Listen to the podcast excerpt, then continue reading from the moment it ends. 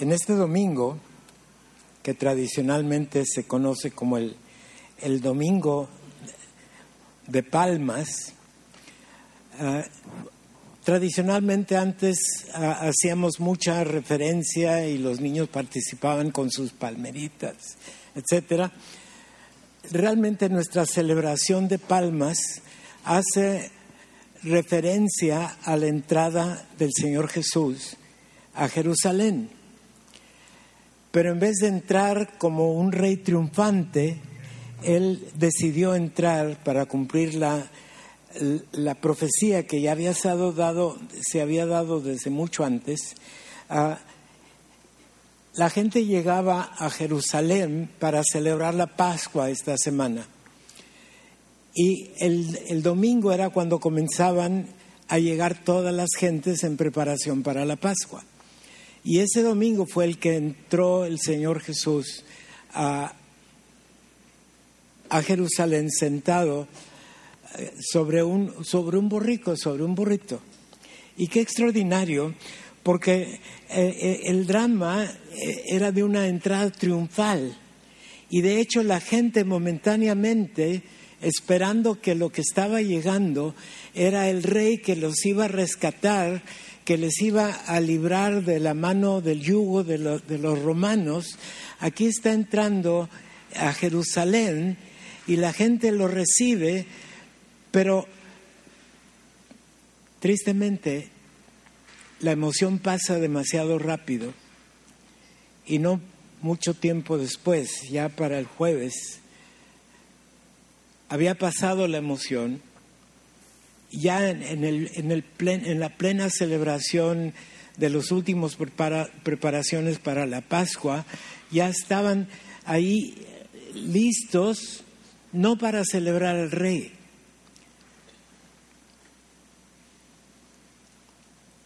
Y en, en vez de los hosanas que se oyeron el domingo en la mañana, escuchamos a la gente gritar, crucifícale, crucifícale. Qué, qué, extraordinario contraste en esto, ¿no? Ahora tú y yo tenemos la oportunidad de darle al Señor la bienvenida. No a Jerusalén, no sentado sobre un burro, sino la bienvenida a nuestro corazón. Ahora, ya debe estar allí, pero muchas veces está allí y esa ambivalencia del, del, ser humano donde un ratito está gritando sana y al otro ratito está gritando crucifícale, no debe ser parte de, la característica de nosotros como creyentes. Porque como ya se decía anteriormente, la gratitud por lo que finalmente vino a ser el Viernes Santo debe ser lo que motiva cada acción, cada palabra, cada actitud de nuestra vida. ¿Podemos ver la siguiente, por favor? dice la cita, cuando se acercaron a Jerusalén y vieron y, vinieron a Betfagé, al monte de los olivos, entonces Jesús envió dos discípulos diciéndoles, id a la aldea que está delante de vosotros, y luego hallaréis una asna atada y un pollino con ella. Desatadla, y si alguno os dijere algo, decid, el Señor los necesita, y luego los enviará. El Señor ya había preparado el corazón del dueño de estos animales. Ustedes pueden imaginar que de repente le llegara alguien a su casa y les dijera, vengo por su perro. O por su carro. ¿Qué dirías? ¿Y quién te mandó? ¿Y por qué te lo voy a dar? ¿Sí? En cambio, esta gente, eh, el dueño de estos animales no dijo nada, simplemente se los entregó. La que sigue. Todo esto fue hecho para que se cumpliese lo que fue dicho por el profeta que dijo, decid a la hija de Sión, he aquí que tu rey viene a ti manso y sentado sobre un asna y un pollino hijo de animal de yugo. ¿Cuántos han sentido la emoción o, moverse su corazón cuando escuchan el himno nacional? ¿Verdad que sí? Hasta se para uno más derechito y, y, aunque no te sepas bien la letra, pues tratas de más o menos unirte a lo que está y e, e, esa emoción, esa, e, ese sentir, me imagino que era de la gente que veía acercarse a lo que creían era el cumplimiento de las profecías de un Mesías que venía a rescatarlos, que venía a quebrantar el yugo romano, pero ¿cómo dice que llega él? Manso, manso y humilde. Fíjense, la palabra manso es una palabra muy eh, muchas veces la confunden y piensan que manso quiere decir menso. No. Ah, cuando tenemos un caballo que es útil, puede ser manso, pero no pasguato. Un caballo que, que le picas y no se mueve, pues de nada sirve. Pero un caballo puede ser con toda la fuerza y la energía pero domada. Jesús no dejaba de ser el Dios omnipotente, pero en su mansedumbre se acerca a Jerusalén. Y más tarde el relato bíblico nos, nos dice que subiendo después al monte de los olivos,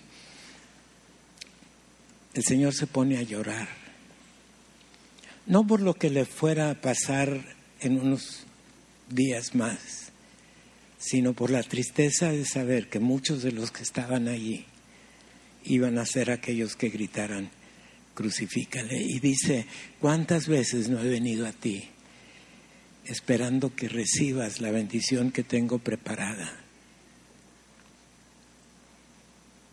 Y él siendo Dios mismo, sabiendo de lo que iba a suceder, sabía que la gente finalmente lo rechazaría.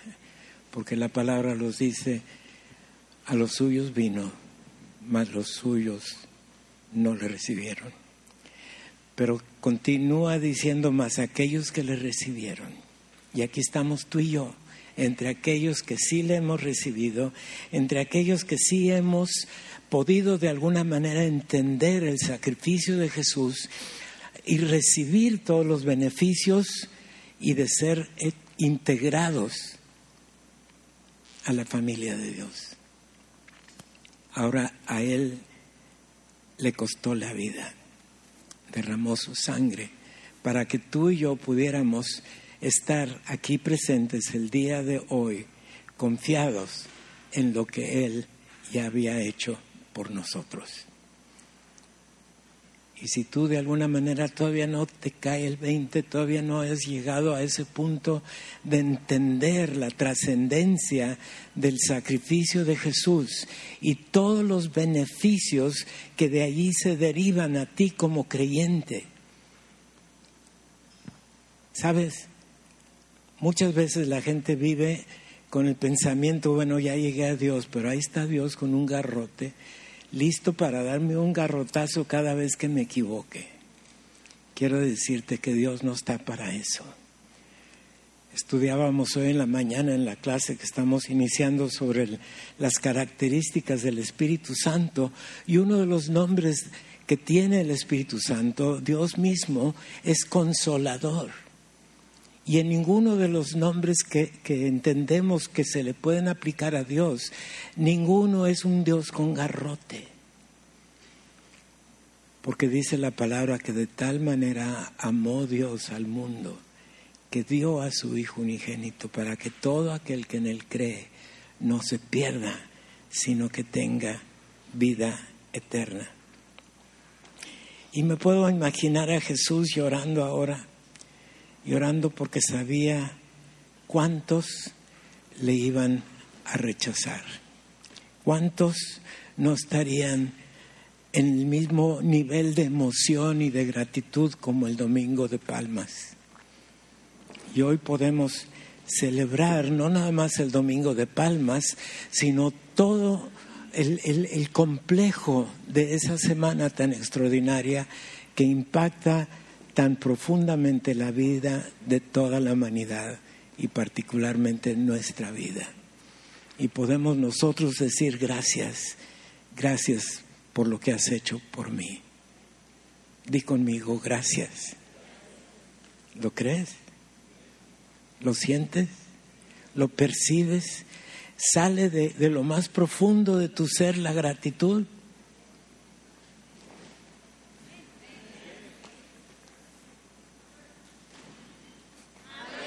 Ah, sí me gusta. Denle un aplauso al Señor.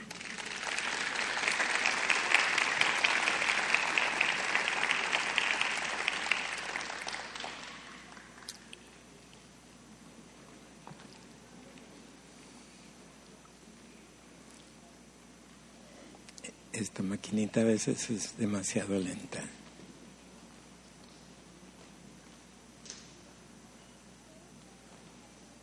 Dice más adelante en, el, en la que sigue, dice, y la multitud, fíjense, no eran unos cuantos.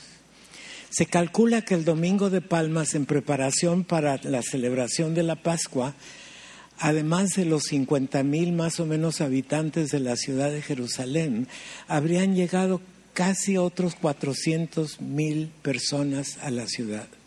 Imagínense el, hacinamiento y la expectativa de toda esa gente cuando corrió la voz, ahí viene el Mesías. Y dice, y la multitud que era muy numerosa tendía sus mantos en el camino y otros cortaban ramas de los árboles y las tendían sobre el camino. Y yo te pregunto a ti, ¿cuál es la manera en que tú estás recibiendo al Rey de Reyes, al Señor de Señores, al Dios del universo, al único y santo Señor? ¿Cómo lo estás recibiendo? ¿Con indiferencia? ¿O lo tomas ya por un hecho? No, pues ya sé la historia, ya, ya que qué novedad hay debe ser algo novedoso cada instante de nuestra vida, el sentir que el Rey de Reyes, el Dios de Dios, eterno, omnisciente, omnipotente, es el Dios que ha llegado a tu vida. Y no puede ser cualquier cosa pasajera o cualquier cosa que, te deje indiferente. Es ese impacto que te dice el Espíritu Santo, ahora tú eres hijo de Dios. Porque dice la palabra que el Espíritu Santo da testimonio a nuestro espíritu de que ahora ya no somos cualquiera, ahora somos hijos de Dios, semejantes a su Hijo por la obra de transformación que el mismo Espíritu Santo está haciendo en cada uno de nosotros. Y sigue diciendo el pasaje, y las multitudes que iban delante y los que iban detrás aclamaban diciendo, Osana al Hijo de David, bendito el que viene en el nombre del Señor, Osana en las alturas. ¿Por qué no te unes al clamor de esta gente y juntos lo podemos decir. Osana al Hijo de David. Bendito el que viene en el nombre del Señor. Osana en las alturas. ¿Saben lo que quiere decir Osana? Salva. Sálvame. Nosotros ya somos salvos por la obra y gracia de nuestro Dios a través del derramamiento de la sangre de Jesús en el Calvario, hecho una sola vez por todas, eficiente y suficiente para el perdón de tus pecados y los de toda la humanidad, pero con el único requisito es de que habiendo entendido eso lo recibamos como nuestro y podamos decir entonces de lo más profundo de nuestro corazón, bendito el que viene en el nombre del Señor, Osana en las alturas. Denle un aplauso al Señor.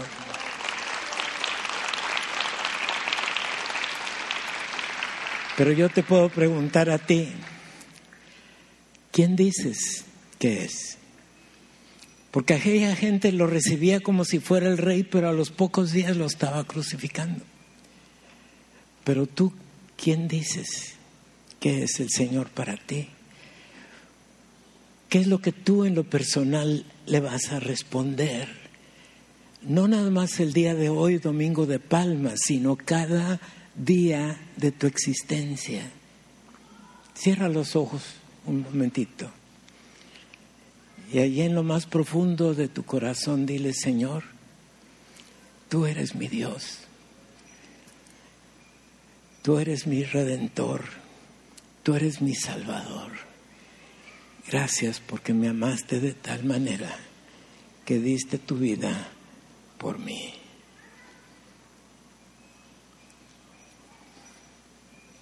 Amén.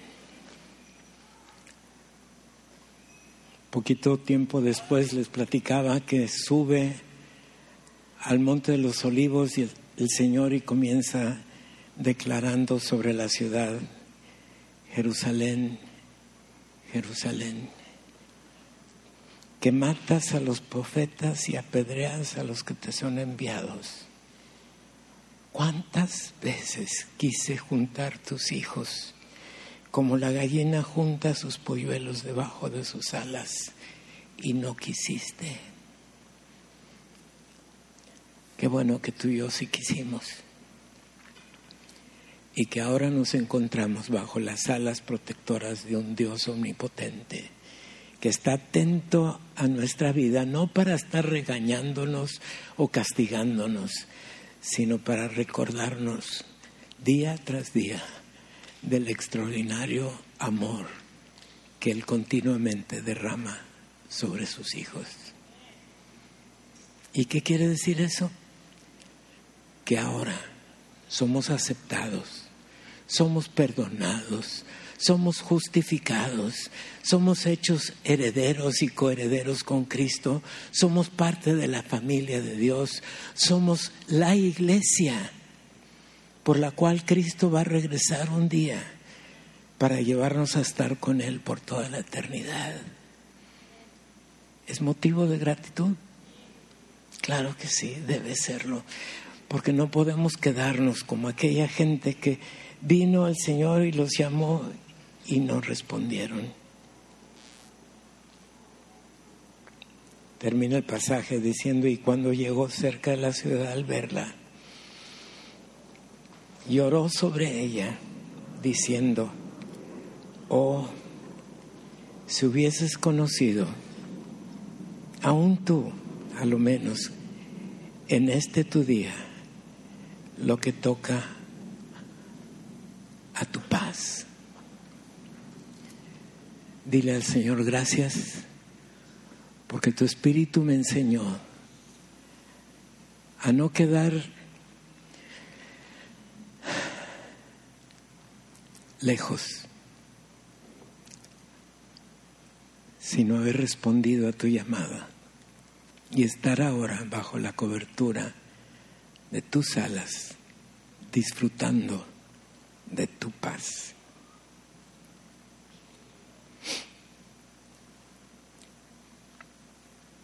Están muy silenciosos, pero debe ser un motivo de gozo, a pesar del frío que tienen y que tenemos. Yo ya no puedo desdoblar los dedos.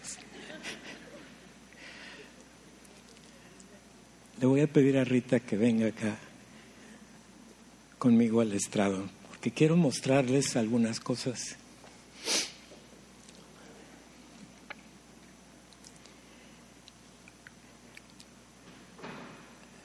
Esa foto que no se ve muy clara, pero ahí está, ven un círculo ahí por ahí en el centro y lo demás vacío. Bueno, esa es la Plaza de Toros en 1966, ahí en Playas. Y ahí fue donde comenzó toda la historia, cuando Rita y yo compramos y nos salimos de la cacho para ir a vivir allá a Playas. Había en, en total unas 80 casas cerca de la Plaza de Toros unos dos años después de eso. Y en la sección jardines donde compramos nosotros había nada más como 45 casas. Y ahí comenzamos. La que sigue. Está medio borrosa la foto, pero... Y vieja. ah, muy vieja. Eh, la, la, iglesia de San Pablo comenzó en un grupo de hogar. E, ese que ven ahí hincado con los pies estirados soy yo. Y por ahí se distinguen algunas cuantas más personas. Y aunque la mayoría de los que estábamos ahí ya no están en San Pablo, ahí fue el inicio de la iglesia. Ahora le voy a pedir a allá atrás que nos muestren el video que nos preparó Rubén Navarrete. Habla un poquito acerca de la historia de San Pablo y termina enfocando sobre nosotros aquí en la central. Así es que vamos a, a ver qué podemos ver. Lástima con la luz que hay que no deja ver muy claro, pero uh, si gustan una copia del video, ese fue el primer culto, ese que está ahí soy yo, ¿eh? Con cabello. Ahí está mi mamá, el pastor Martínez, nuestro primer pastor, ahí estoy yo con mi mamá otra vez algunas de las gentes. Es el viento, ¿eh? no se peinaba así. Ese es cuando se consagró el primer terreno que, que tuvimos para... Ahí está la construcción del templo en, en playas.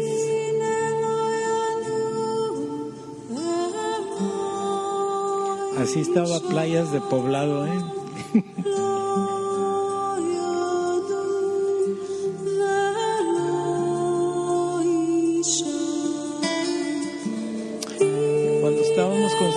templo éramos como 100 gentes eh, en la congregación. Entre todos colaboramos para la construcción.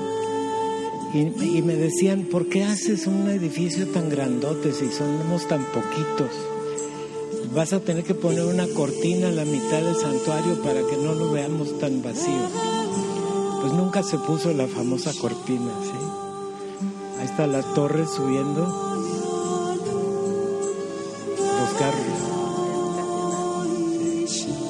el techo, los carros modernos. Ahí se ve el pico de la torre tirado en la tierra, ¿lo ven? Puesto en su lugar.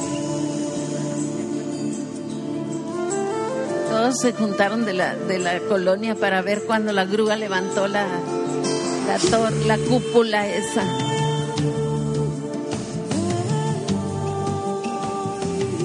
pronto ya no cabíamos ahí. Llegamos a tener tres cultos el domingo en la mañana. Pero no es tierra, Lo que importa son las almas que vamos a colocar en, el monte. Las almas que Dios va a colocar. Aquellos que irán a ser salvos por la gracia y misericordia de Dios y por la disposición nuestra. Este es el monte donde el Señor busca cumplir sus propósitos para nuestra congregación y para la ciudad Tijuana. Este es el lugar que Él nos ha dado. Quiero que se imaginen en este sitio de acá un santuario donde podamos caber todos juntos una vez más, donde podamos en un momento dado estar como una sola comunidad alabando y bendiciendo al Señor. Por este otro lado de acá los edificios educacionales. Más abajo, campos deportivos para nuestros jóvenes y los jóvenes de la comunidad.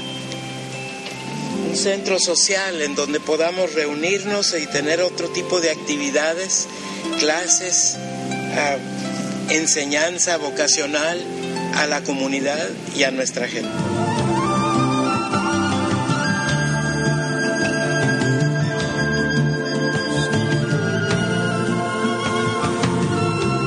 estaba el monte originalmente. Allí donde está el huerto es por donde voy caminando.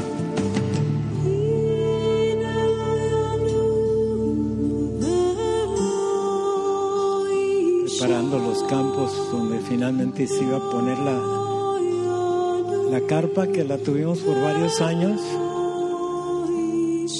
el edificio educacional de los niños, la cuna, el cunero.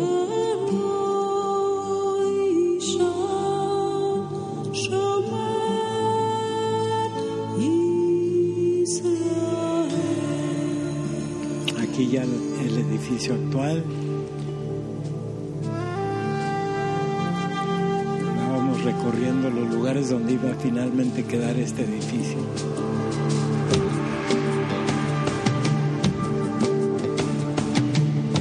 Aquí ya estamos dando clases en los salones de,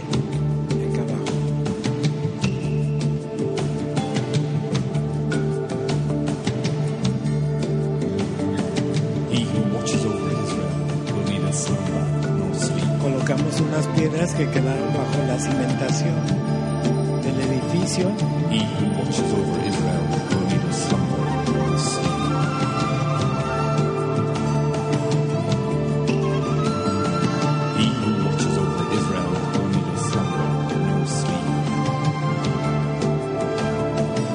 al fin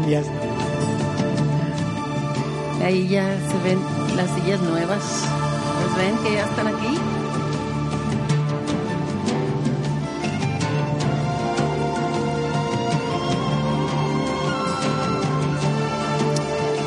Aplauso al Señor. ¿sí?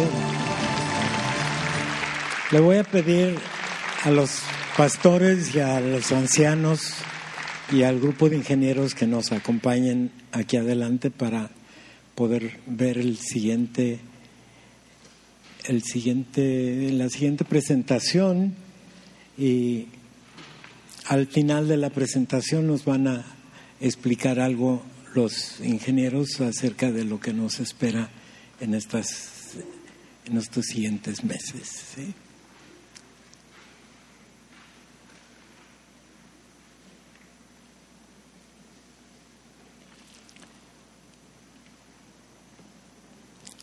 Bueno, no, no se tarden mucho.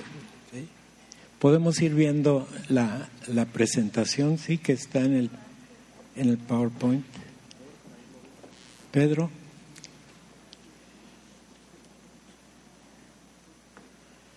Los, los ancianos de la iglesia son los que no son los viejitos de la iglesia. Hago la aclaración. Es el título que se les da a aquellos que son de alguna manera responsables de ver que nosotros como pastores nos estemos portando bien y que cumplamos nuestro propósito y que las necesidades de la iglesia se vean satisfechas. Y además hemos ah, pedido a un grupo de, de ingenieros, Marco, pones allá con los ingenieros, aunque eres de los viejitos, pero... ¿sí? Eh, estos tres están colaborando con ah, el, seguimiento que se le va a dar a, a lo de la construcción para finalmente verla ah, terminada a su debido tiempo. Así es que cuando comience lo de la explicación del proyecto, les voy a pedir que pasen aquí y mientras vemos las transparencias.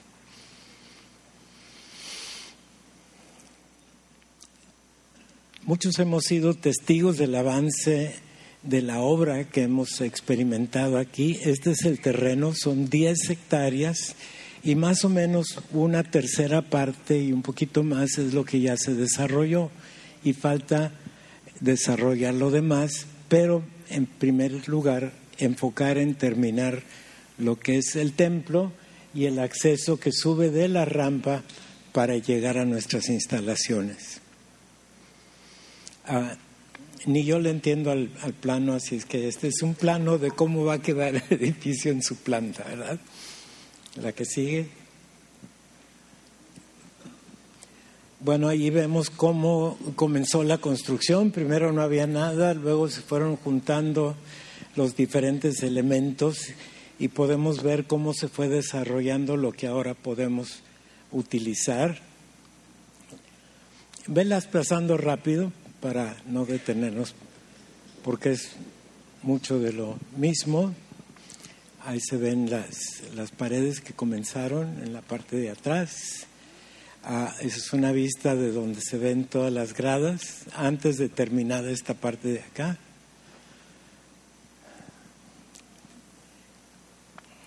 parte de los salones, etcétera, ¿no? Ya lo vamos viendo un poquito más, abril del 2008, marzo y abril de, de hace nueve años, más o menos, ya un poquito más avanzado.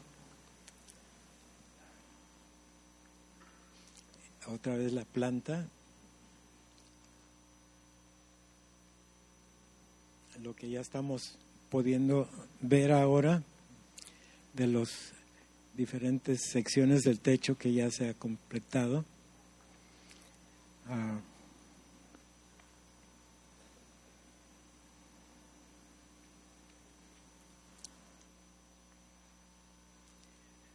si alguien desea ver ya mejor las imágenes de esta y del video, lo podemos proyectar en algún día en un lugar un poquito más oscuro y más cercano para que puedan ver.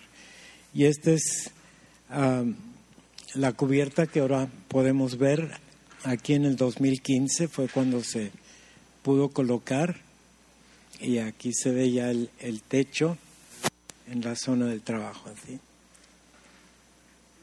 Bien, ahora le voy a pedir a los ingenieros que hagan su parte.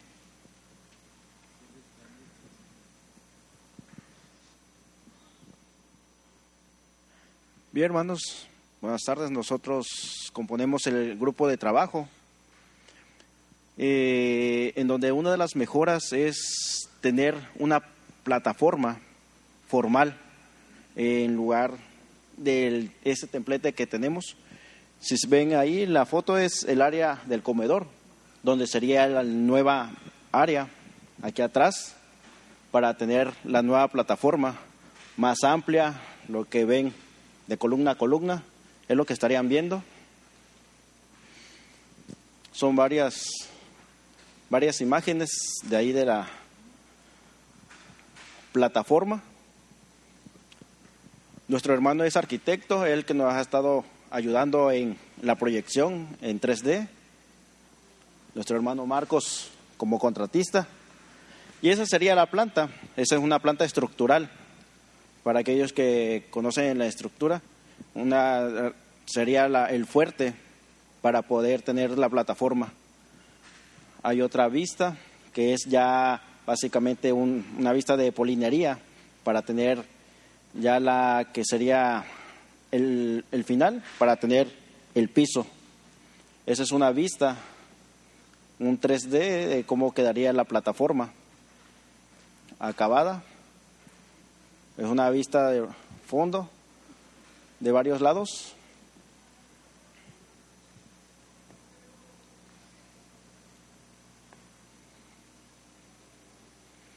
Esa foto, si se dan cuenta, son donde están en las columnas o los tubos, postes que ven ahí atrás. Es donde se tiene pensado realizar las puertas para ya poder cerrar esta área tenerla, no estar sufriendo como hoy o otras veces la inclemencia del tiempo, el frío. Entonces, se está proyectando poner puertas ah, que sean plegadizas, tratar de abrirlas ah, en su tiempo por el calor o para eh, que la gente pueda entrar y que no haya cupo, bueno, hacer uso de las gradas y tener eh, la parte de arriba que ven de las lonas uh, un, bastidores fijos donde ya quedarían ahí y cerrarlas con lona o lámina. Serían la mitad, una altura de 6 metros, sería el bastidor fijo y las puertas abatibles. Ese es el proyecto en el cual se está trabajando eh, como grupo y lo que traemos a ustedes. Bueno, nada más este, mencionar que este es el proyecto para el 2017, son los planes para este año.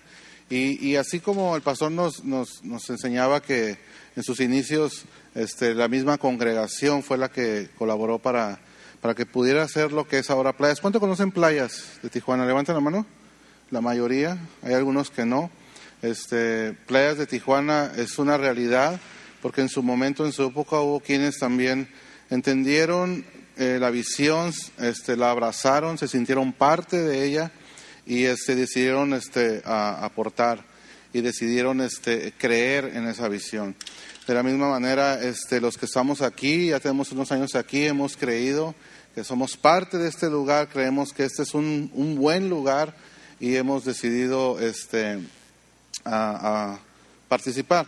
En una ocasión mi esposa y yo, como anécdota, veníamos, veníamos entrando ya hace unos años cuando inició todo esto y el trabajo ya estaba dando algunas compañías y un día que íbamos entrando le digo a mi esposa, ¿sabes qué? Yo me miro un día haciendo la estructura de aquí de la congregación y la estructura ya estaba dada, ¿verdad, pastor? Ya, ya estaba dada, ya lo estaban haciendo y todo. Y yo sentía muy fuertemente que yo iba a levantar esta estructura. Yo me dedico a la construcción y, y, y, y básicamente a, la- a la- a la- a lo que es la estructura. ¿Y quién cree que levantó al final de cuentas la estructura?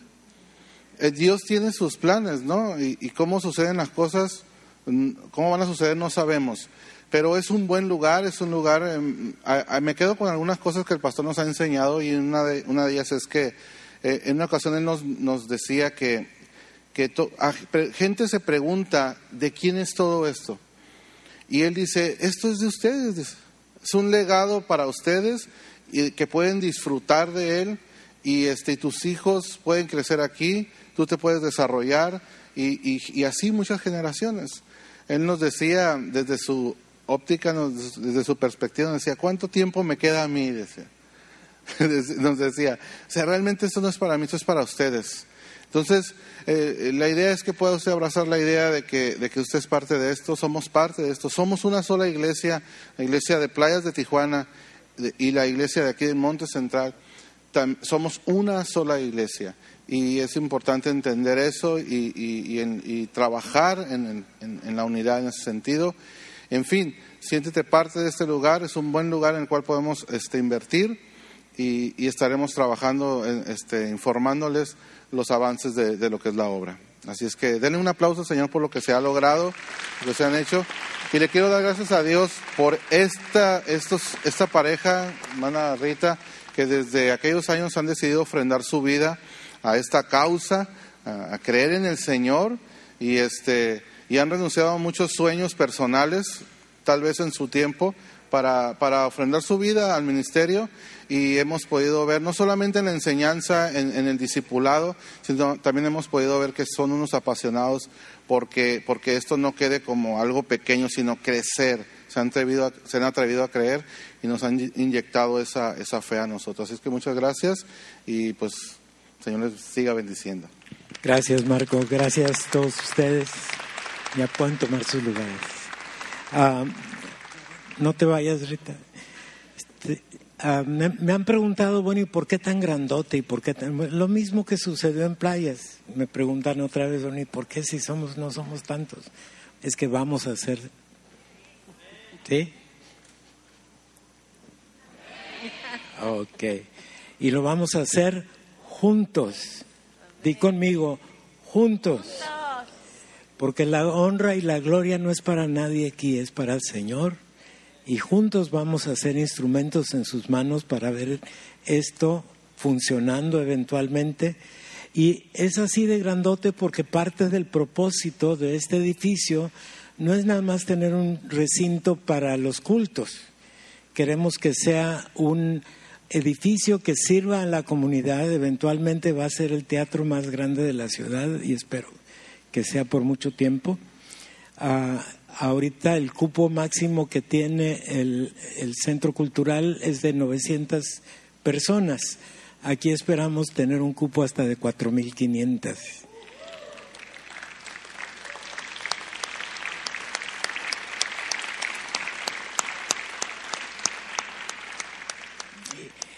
Y ya ahora eh, se han dado varias, eh, ya por varios años, gentes eh, o congregaciones de la ciudad que nos piden eh, utilizar aquí porque sus templos son muy pequeños o porque tienen una conferencia o un congreso o, una convención y la llevan a cabo aquí. Entonces también va a estar ah, ex- expuesto a que esté al servicio de la comunidad cristiana en toda nuestra región.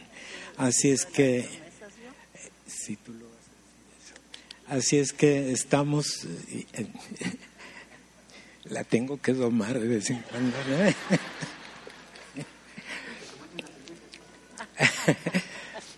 Por cierto que este año cumplimos 51 años, 52 ya, ¿no? Fue 51 de casados. Así es que seguimos adelante. Y pues no sé la cantidad de años que el Señor ya me permita estar aquí con ustedes, pero quiero ver esto adelantado y no tener que verlo desde el cielo, ¿verdad?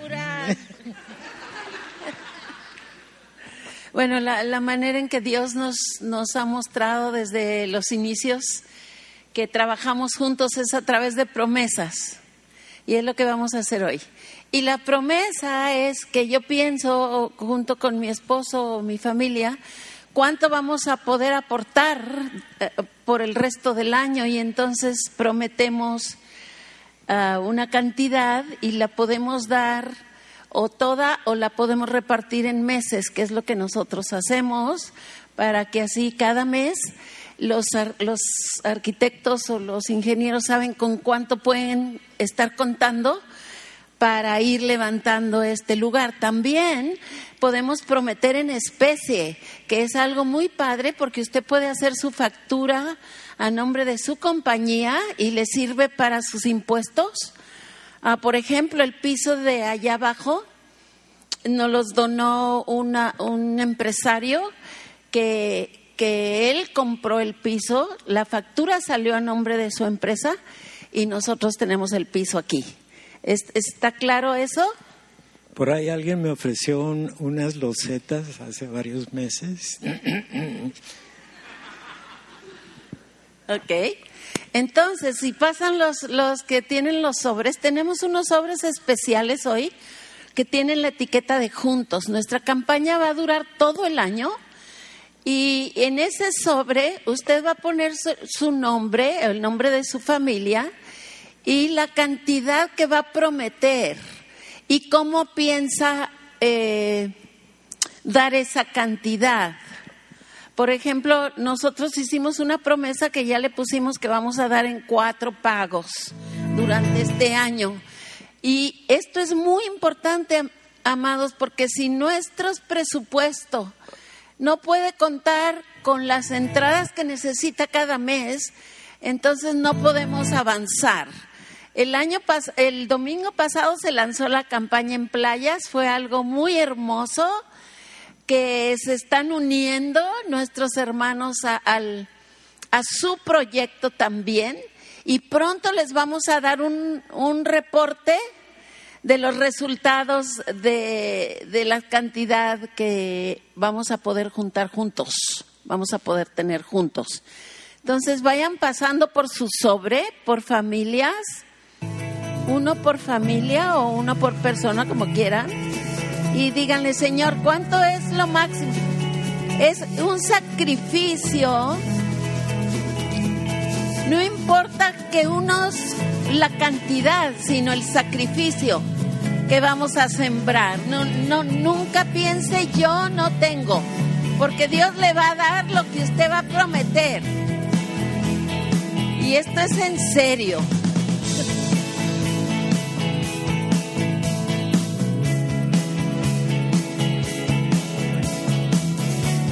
También aquí están los nombres de las cuentas para poder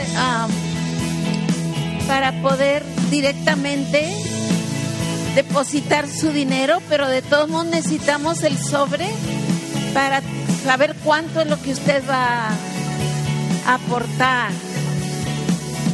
Es, esta es una aventura maravillosa, amados, porque cuando uno le da al Señor, y usted le dice, yo no sé cómo voy a tener esto, pero tú sí sabes, y tú me lo vas a dar para dar a tu reino, usted va a ver su gloria. Y va a ver su provisión. Entonces, si necesita pluma o algo,